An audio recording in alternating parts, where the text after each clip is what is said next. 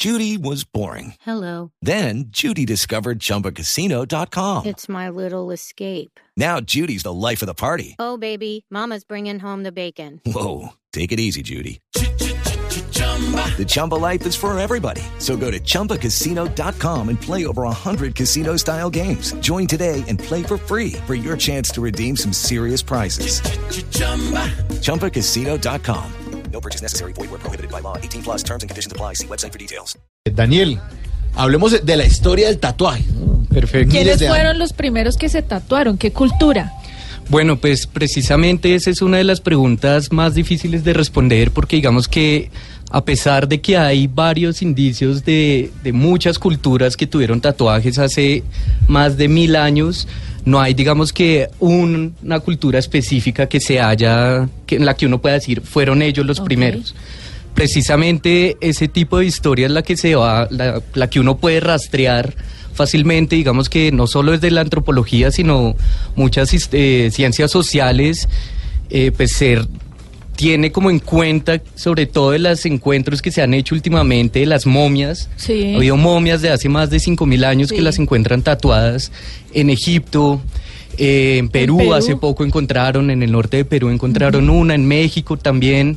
Entonces, digamos que no, no se puede hablar de un lugar en específico, sin embargo, sí se puede hablar de las diferentes costumbres y significados que tenía para cada una de las, Exactamente. de las culturas. Justamente eso, se tatuaban para diferenciarse, para, eh, digamos, eh, como clanes, para decir tengo una mayor categoría dentro de una sociedad. Exactamente, digamos que de nuevo hay es muy difícil poder hablar en general porque cada, cada cultura pues tiene sus propios significados, pero evidentemente el tatuaje sí hacía una representación jerárquica de poder. El que estuviera más tatuado, por ejemplo, en el Pacífico, representaba un poder, una jerarquía muy importante dentro de su comunidad. Y al mismo tiempo en otras comunidades, no necesariamente en el Pacífico, sino incluso acá en todo el continente americano, los ritos de paso, cuando un niño se convierte en hombre, eso es, una parte muy importante de su vida y que también está marcada por este tipo de símbolos en el cuerpo. Hay una cosa interesante y es que los romanos no se tatuaban, por ejemplo, ellos consideraban que el tatuaje era sucio, que ellos tenían que estar muy bien, que su alma la debían tener bien y así debían manifestarlo en el cuerpo y no se tatuaban. Y en las guerras ellos se daban cuenta que muchos de sus contrincantes estaban con las caras tatuadas y los asustaban. Y en ese momento ellos dijeron, hay que empezar a tatuarse también y empiezan a tatuarse los romanos después de muchos años. Pero ellos inicialmente no usaban ningún tatuaje, por ejemplo. Cori, y, y usted que es el tatuador profesional, em, ¿también hay jerarquías en eso? Eh, ¿La gente ahora se tatúa también como por jerarquía? Eh, no, yo creo que no. Yo creo que ahorita el arte, eh, más, to- más que todo se hace por, por, por, por el arte, ¿no? O sea, por, por dar una evolución al arte para mostrar una, como, como un cuadro, ¿no? Pero en la llave en la piel. Bueno, pero tatuajes para dummies, los que somos inexpertos en eso y no tenemos un solo tatuaje en el cuerpo. ¿Qué es el tatuaje? ¿Qué- ¿Cómo funciona eso? Eso es una maquinita que le va metiendo uno tinta. Eh, bueno, sí, ahorita, bueno, antiguamente eran ma- eh, máquinas hechizas, ¿no? Que hacían con esferos, con de, la tinta se sacaba del carbón. Entonces era algo tóxico, ¿no? O la tinta china también, ¿no? Ahorita ya va evolucionando Ah, bastante. tinta china, sí. Sí, antes era la tinta china, pero ya va evolucionando bastante. Que está hecho de glicerina, pimiento natural, entonces esto ya no hay tanto inconveniente como cancerígenos, cosas así. Pero entonces, entonces es una máquina que va perforando la piel y va metiendo la tinta. Sí, es una máquina que va perforando la piel, sí. ¿Y esa tinta alcanza a mezclarse con el torrente sanguíneo? Eh, sí, claro, sí, pero eh, queda incrustada entre la epidermis y la capa de grasa, o sea que no hay, no hay, no hay, no hay ningún inconveniente. O sea, es como un sanduchito ahí Es como un sándwichito, sí. Y eso puede generar riesgos, por ejemplo, a la salud en algún momento. Eh, no, ahorita no, ahorita ya no. Eh, antiguamente sí, por lo que no había pues ninguna técnica de asepsia, nada. Entonces por eso era más peligroso, ¿no? Por, por cualquier infección, cualquier cosa. Pero ahí es donde eh, tienen que empezar también eh, nuestra responsabilidad y la de los tatuadores profesionales como usted, Cori, por eso es importante su presencia acá. Y es la recomendación a la gente que se va a tatuar, buscar un sitio que tenga las condiciones de higiene, que tenga las herramientas apropiadas, que tenga el conocimiento preciso, porque porque si no van a terminar con una infección, porque he visto fotos en redes sociales de gente que se fue al chuzo X y terminó con una cosa en el brazo casi de amputación. Entonces es bueno que usted hable de esas recomend- recomendaciones. Sí, ahorita hay que buscar un buen estudio donde le dé toda la seguridad, ¿no? La bioseguridad, que una persona que haya tomado un, un curso de bioseguridad para saber que no vaya- se vaya a contaminar el tatuaje, ¿no? Sigue, se sigue manteniendo esa restricción a la hora de donar sangre que si se está tatuado Eh, no se puede donar. No, no, no, ya no, eso era antiguamente. Yo creo que hay un mes, dos meses de plazo que es para la cicatrización, pero ya no hay problema, por lo que los pigmentos ya son a base de glicerina y pigmento natural de Ah, plata. bueno, porque, perdona, porque eh, uno ha escuchado siempre que Cristiano Ronaldo nunca se ha querido tatuar para poder seguir donando sangre y esa es, Ah, eso es la- mentira, Ah, ¿no es una gran tatuaje? mentira. Sí, eso, una- Sí, es una gran ¿Mito mentira. urbano? Sí, mito urbano. Bueno, eh, los tatuadores, cuando ustedes inician tatuando una persona, ustedes, por ejemplo, hacen alguna prueba, una prueba de alergia por los pigmentos, o usted definitivamente arranca el trabajo sin hacer unas pruebas iniciales. No, yo creo que se arranca por lo que ya los pigmentos no son, no contaminan, entonces no hay ningún problema, no hay ningún riesgo. Lo único que uno mira es que pues no, no, no tenga hepatitis, entonces eh, eso se mira en los ojos, entonces eso ya es como lo que uno, pues ya uno con el tiempo ha adquirido y ya sabe, ¿no? Daniel, eh, ¿hay identidad en el cuerpo eh, con, con los tatuajes? ¿Qué es lo que está buscando la gente que se hace tatuajes? a nivel pues, antropológico. Claro. Bueno, no, pues yo creo que eso evidentemente también hace parte de la transformación que ha tenido el tatuaje a lo largo de la historia. Y yo creo, pues como les venía diciendo, eh, pues miles de años antes y incluso en la actualidad, pues sigue siendo así en algunas zonas. El tatuaje es un símbolo de representación social que lo identifica a usted en un mundo, ya sea por jerarquía o ya sea por ciertas comunidades, ¿vale? Sin embargo, hoy en día, pues como le está diciendo Cory, el arte del tatuaje pues ya tuvo una transformación y es el cuerpo, el lienzo en el que está llevada esa identidad. El cuerpo se vuelve entonces una manera de transportar, de narrar, de ser soberano sobre el cuerpo, de decir, este cuerpo es mío, por lo tanto, yo puedo hacer con él lo que yo quiera.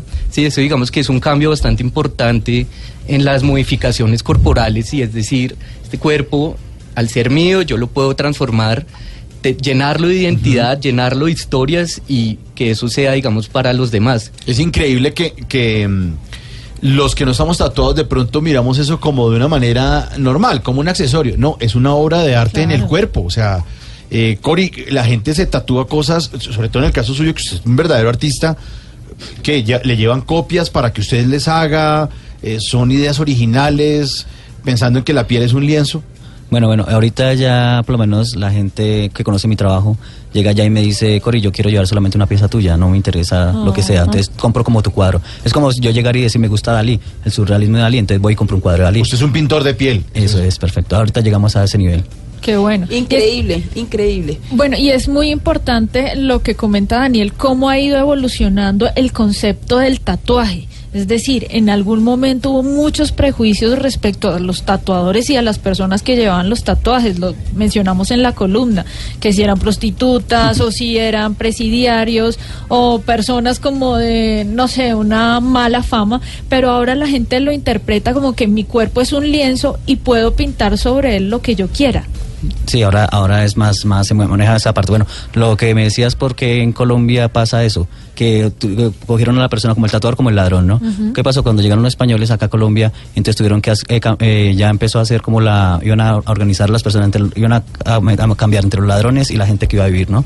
Entonces los marcaron con un tatuaje en la mano para que cuando fueran a comprar ya sabían quién eran los ladrones, como para identificarlos, ¿no? Entonces en Colombia lastimosamente eso fue lo que pasó en Colombia, entonces ahora como que el que tatuado el ladrón quedó como esa, de, se fueron, tra- se fueron pasando de, de bueno, de, de, de generación papel de en generación en generación, generación. Más que todo, en, en- por lo menos yo estuve en Alemania, Dinamarca, Noruega, Suecia, todos esos países nórdicos, donde allá venimos, de lo- allá son descendencia de vikingos, donde allá se tatuaban porque el hijo tenía que tatuarse para que se viera más hombre. Entonces era como algo así que venían de guerras, de cosas así, y los tatuajes se volvieron tan tradicionales que para ellos tener tatuajes es como que es pat- patrimonio mío, ¿sí me entiende? En Alemania, tanto así que la gente van a la playa y no tiene tatuajes, dice, ah, no, no es alemán. Ah, sí, bien. Cory Angarita, un tatuador profesional con experiencia increíble, y nuestro antropólogo Daniel Garzón hablando de tatuajes.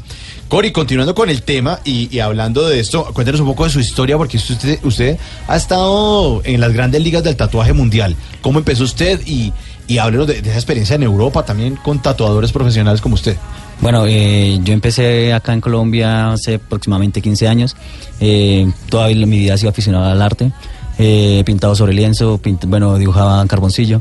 Al ver esto, que cuando tatuaba no me quedaba igual que en la hoja, entonces quería una evolución, ¿no? Necesitaba una evolución. Al transcurrir del tiempo, gracias a Dios, se me presentó la oportunidad de, de salir a ir a California. Primer viaje a México, aprendí bastante, luego fui a Puerto Rico, eh, una convención donde gané un premio de sombra color. Eso me emocionó bastante. Luego me fui para California, donde un buen tatuador, un excelente tatuador, donde aprendí bastante de él. Eh, me enseñó muchas técnicas, aprendí de máquinas, agujas, em- eh, tintas, de las cuales allí esto me iba a conocer bastante. Me empezó a patrocinar una marca llamada Radiant, es de Hollywood. Eh, entonces esto, esto me emocionó bastante, decidí estar con el mejor tatuador del mundo. Me fui a vivir a España precisamente porque me quedaba cerca a todos los países. ¿Quién es el mejor tatuador del mundo? Ahorita para mí Dimitri Samogin, es ¿De un es? Ucrania. Ah, ya, y es el, el eh, autor de ese tatuaje que usted tiene en su brazo. Eh, no, esto es de Den Yakole, que es un ruso, también estamos entre los 14 mejores del mundo. Cuando yo llegué allá, eh, pues mm, quería darme a conocer, tenía, mm, quería muchas cosas para, para exponer, ¿no? Y eh, llegué allí, eh, empecé a viajar, empecé a a conocer, tanto así que un día hice un tatuaje que fue el mejor que me dio el boom en Europa, que es un tigre que hice en la mano, gustó bastante, eh, tanto así que empezaron todos los mejores estudios de toda Europa a pedirme. Entonces allí fue cuando, afortunadamente, gracias a Dios, eh, estaba Dimitri Samogin en ese estudio donde me pidieron. Eh, Súper emocionado cuando lo vi, fue como ¡pum! Eh, es como decir esto, soy guitarrista y voy a estar con, las- con, con Slash, ¿sí me sí, entiendes? sí, claro, claro, con Slash. Con el que lo admira. Sí, con la su, sí, es para mí, entonces para mí fue, wow. Eh, empecé a tatuar allí, eh, Dimitri se acercó a mi mesa y yo como que, ah, qué pausado, ¿no? Eh, me dice, me dice, oh, me gustan tus mezclas, enséñame tus mezclas, yo te enseño las mías y para mí fue como, ah, no lo puedo creer, esto es mi sueño, eh, voy a, voy a, voy a, voy a tatuar con él, ¿no? Aprendí él Además, usted bastante. enseñándole al maestro. sí, o sea, terminó eh, gustando mi, mi técnica porque es bastante diferente, ¿no? Entonces eso le llamó la atención a él, porque mi técnica era diferente a la de Europa. Lo que eh, nuestros oyentes tienen que entender en este momento es que estamos con uno de los mejores tatuadores del mundo, un colombiano que está en las grandes ligas, que ha compartido conocimientos con el mejor del mundo y hoy está en Colombia ofreciendo su talento y hay que buscarlo ahora, ya les ofreceremos las redes para que lo encuentren y vean todo lo que hace porque es que es Y viene realmente gente de otros fantástico. países, ¿no? Viene a buscarlo gente de otros países. Sí, ¿no? donde yo estoy siempre me están, viaja, están viajando de diferentes países. Por lo menos cuando estuve en Alemania venía gente de Japón.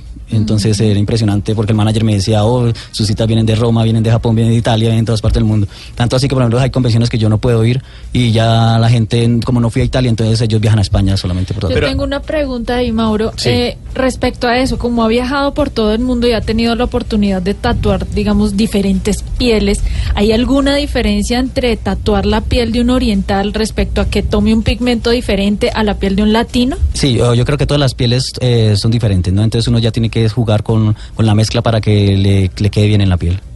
Entonces esto, pero eso ya va con la, la evolución que uno va dando, entonces ya vas, vas viendo qué mezcla le sirve a cuál piel. Nos contaba Cori, eh, fuera de micrófonos, que viene gente de otros países a Colombia, como cuando las viejas vienen a hacerse las pochecas. Eso, eso, perfectamente. Dice, hágame el favor y me tatúa. Y, y ellos le traen los diseños, usted les propone como artista. Eh, bueno, eh, yo tengo un correo donde de todo el mundo me están escribiendo, entonces yo les voy diciendo en qué país voy estando y ellos van viajando al país donde estoy. Por lo menos ahorita tengo un proyecto. Eh, ya conocí toda Europa, Estados Unidos está viajando, por, me ha dado a conocer bastante, entonces ahorita nací en Colombia, amo a Colombia, entonces quiero estar en Colombia, un- monté un mejo- el, el mejor estudio de Sudamérica acá en Colombia, Excelente. para que ellos puedan venir y que conozcan el arte en Colombia y conozcan nuestro país. ¿Y tiene agenda copada o Eh, huequitos para la gente que ahora se interesa y va a estar interesada en buscarlo? No, lamentablemente estoy full ya. Está full. Wow. Sí. ¿De aquí hasta qué? ¿Hasta Bueno, dónde? de- yo tenía full tres años, pero... ¿Tres años? Sí. ¿Usted tiene trabajo en los próximos tres años? Ya tengo ya trabajo para los próximos No, tres estamos en el negocio equivocado. Vea, pero hay gente que eh, ya, ya tiene una cita hasta dentro de dos años y medio y se va a esperar Se con las espera, ganas. Sí. Sí, por lo menos yo ya tengo el tour que tengo un manager en cada país. Eh, yo les doy las fechas que voy a estar y ellos ya me organizan la agenda y así estoy trabajando. Oiga, con citas en tres años, Mauricio, hablemos de los costos de un tatuaje. Un brazo tatuado completo, una obra de arte tan grande como esa, ¿cuánto le puede costar a una persona? Bueno, eso depende del país, ¿no? Por lo menos si estamos, bueno, acá en Colombia cada sesión está, mi sesión está en 3 millones de pesos. ¿Tres millones? Está ahorita en 3 millones de pesos, por lo menos un, un brazo le puede costar entre 20 millones, 28 millones de pesos. No, 28 millones de pesos. Sí, ya están comprando una obra de arte para toda su O sea, vida, uno vende el carro y se manda a hacer el tatuaje. Sea, ¿Cuánto le costará los yakuza? Imagínese. Sí, En bueno, hablemos con Daniel Garzón, nuestro antropólogo, eh, máster eh, de historia en la Universidad de los Andes. Hablemos de eso, de la mercantilización del tatuaje. Vale, pues precisamente con eso último que acaban de decir frente a los yakuzas, quería de pronto, antes de, de meternos en fondo en este tema, retomar un poco la parte de la estigmatización que ha tenido el tatuaje a lo largo de la historia. Y es precisamente esa, esa relación que tiene el tatuaje con el cuerpo y lo que, se, lo que se da a ver hacia afuera, esa relación que se tiene con el otro, ese símbolo que se da. Y pues precisamente ese es un cambio que ha tenido y que hoy en día, así todo lo que Cori nos está contando, esos precios tan elevados, eh, todo ese tipo de, ferias eh, eh, internacionales y demás, pues responden a un cambio que ha tenido el tatuaje para la sociedad. Antes, evidentemente, como lo está diciendo ahorita Cori, el tatuaje pues era, estaba directamente relacionado a la marginalidad, marginalidad, eh, Marginalización, Sí. marginalidad. marginalidad, eh, a la criminalidad, digamos, y precisamente con los yakuza, pues es un claro ejemplo en Japón La mafia japonesa. de la mafia japonesa y lo que implica tener todo el cuerpo tatuado, pero que está directamente relacionado a una mafia. Claro, la fidelidad al cuerpo, ¿no? Ellos lo hacen eh, eh, al grupo, más que todo, no al cuerpo, sino al grupo. Ellos lo hacen como una forma de decirle a los demás, usted hace parte de ese grupo y ya no se puede salir de ese grupo. Y están tatuados absolutamente todo cuerpo. Exactamente, entonces hoy en día el tatuaje, pues como muy bien lo está diciendo Cory, pues ya digamos que esa parte ya se ha transgredido completamente, ya se habla incluso más, claro, de arte, el arte siempre ha hecho parte del tatuaje, pero incluso ya se habla de moda de que ahora el tatuaje hace parte de una moda. Entonces hay un cambio también bastante importante y es que antes tatuarse significaba romper reglas, romper estéticas impuestas por la sociedad. Sí, uno no debería estar tatuado, esa pureza del cuerpo, Como la semejanza romanos, al cuerpo de Dios, todo esto es profano, ¿cierto? Esa idea medieval de lo que se tiene del cuerpo, al romperla tú estás agrediendo con un montón de reglas, pero digamos que eso es una idea que se tuvo 60, 70 en su mayor auge. Hoy en día, digamos que ese papel subversivo del tatuaje se transformó en un papel casi que integrador de sociedad, casi que hay que tener tatuajes. Obviamente no estoy hablando de una generalidad, pero sí se habla de una moda del tatuaje. Entonces ya no hay que ser subversivo para tener un tatuaje. Es cierto, Ah, yo he escuchado, es lo normal. yo he escuchado conversaciones de amigas y compañeras, ay, vámonos a hacer un tatuaje, y ese es el plan, se van las si dos amigas ambas a hacer hacerse un un tatuaje. Como la Después peluquería. sí, exactamente, ay, vamos al baño, y se volvió, se volvió una moda. Eh, y en una, en una época eran los rockeros los que tenían los tatuajes y la moda eran los rockeros y solo se ponían tatuajes los que escuchaban rock, después fueron los actores famosos los que se ponían tatuajes, ahora son los futbolistas, y vemos a los Están futbolistas con las eh, con los brazos tatuados, las piernas, los tobillos, vemos, eh, pero no solo de la Liga Internacional, uno ve la Liga Colombiana y ve nuestros fu- futbolistas criollos con los brazos ya tatuados, el chileno Vidal es uno de ellos que tienen Luisca, toda, hay casi uno todo el que cuerpo. parece que tuviera como una camiseta, ¿cuál es? Que se le nota aquí desde el cuello. Hay, sí, hay ¿Se un portugués, hay uno de, de la, de la Sí, selección portuguesa. Hay, un- uno de la selección eh, de Portugal que tiene, se le ve en el cuello todavía el rastro de Bueno, su tatuaje. Y sé que hay mujeres que por tal vez ocultar una cicatriz o los rastros del embarazo utilizan su cuerpo como para ocultar un poco La cesárea esas se imperfecciones tatuó en la que cremallera quedaron. de una vez ahí. Y las mujeres con cáncer, ¿no? Eh, También sí, ahorita sí en Estados Unidos, en Estados Unidos las mujeres que le hacen amputación de senos eh, les tatúan el pezón. Sí, son, sí. Y eso lo está haciendo un tatuador muy reconocido Sí. en Estados Unidos y solamente se dedica a eso. Sí. Así es. Pues digamos que precisamente en esta, en esta nueva era del tatuaje, pues que no es que sea nueva, como estamos hablando ahorita, digamos que en esta mercantilización del tatuaje lleva aproximadamente unos 20, 30 años y precisamente ese mercado en el que entró el tatuaje también, digamos que le quitó un poco eh, la prioridad que se tenía sobre el cuerpo masculino. Evidentemente las mujeres también se empezaron a tatuar y digamos que eh, hay una distinción de roles de género incluso en los tatuajes, que cada vez se va rompiendo más, pero entonces se empiezan a hablar de partes del cuerpo para mujeres y partes del cuerpo para hombres. Ya no, ya no es tan marcado, pero antes digamos que había una generalidad. Pero ¿cuáles eran esas partes del cuerpo para mujeres y para hombres, Cori? Bueno, para la mujer hay partes que se ven más femeninas, ¿no? Más, atra- se le ve más... Más sexy. ¿Dónde? sexy. ¿Dónde? Eh, puede ser acá en esta parte, en la, en la pelvis. Sí, como Sí. arriba del ilíaco, como, Sí. cuando- ah, como el ombligo hacia el lado eh, derecho. Ahorita están diciendo bastante la clavícula, también se ve muy femenino, muy bonito. Pero eso evidentemente ha venido cambiando, ¿no? Con Esa idea que se tenía que la espalda baja era, si un hombre tenía un tatuaje en ese lugar, pues digamos que podía llegar a ser hasta un poco afeminado, por ponerlo así. Eso ha cambiado completamente y yo creo que eso ha tenido que ver mucho gracias a, a las ideas que se empezaron a, a surgir gracias a, la- a los realities en televisión. Miami Inc., para arriba todo lo que se vino después, incluso acá el, el especial de Nat Geo con el de Tabú Latinoamérica. lo recuerdo. Digamos que todo eso también empieza a generar una como un, un imaginario social que ya se empieza a aceptar. Hay una estética que se empieza a aceptar en la sociedad. Y también se empieza a adaptar el tema también de la, de, del- del- de lo del machismo, lo del feminismo, Exacto. porque los diseños, ya los hombres se tatúan rosas y ese tipo de cosas que podrían ser como femeninas. Sí, ya ahorita no, pues no, no, no, el diseño no, no, no depende si mujer o hombre. Ajá.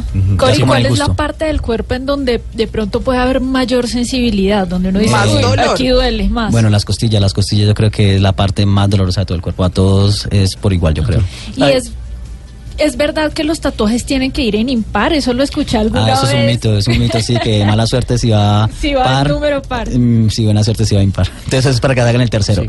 Yo he visto eh, algunas fotos de gente que se tatúa los genitales Ay, ay, ay. eh, Sí. o sus alrededores. Sí, las mujeres los labios vaginales, los hombres el pene. ¿Le han pedido a usted ese tipo de, de trabajos? Eh, sí, cuando hace que unos ocho años más o menos. Eh, sí, Pero, eh, perdón, en el pene que se puede Sí. uno tatuar, un Un- cohete, una que Una serpiente, una serpiente enrollada. Oiga, me hicieron acordar de un chiste, amor. ¿Lo puedo contar? Cuéntelo porque sí, cuéntelo, Bueno, cuéntelo. se encuentran dos amigas en un ascensor y una le dice a la otra, oiga, me enrumbé con el del 205. Y ella, ah, sí, ¿qué tal? No, pues bien, pero me llamó la atención que tiene el pene tatuado. Y Como así? ¿Qué, qué dice o qué tiene tatuado? Y dice, pues dice el tatuaje Renopla 13. Ella, ve. Renopla raro". 13. Sí, bueno, y a la otra vecina le quedó como sonando, entonces Renopla 13. Al mes se vuelven a encontrar otra vez las dos amigas en el ascensor y le dice, oiga, usted sí es muy mala en la cama. Y le dice, ah, sí, ¿por qué dice eso? Pues yo también me enrumbé con el del 205 y él no dice Renopla 13. Ah, no, ¿qué dice? Recuerdo de una noche de pasión en Constantinopla, diciembre 13.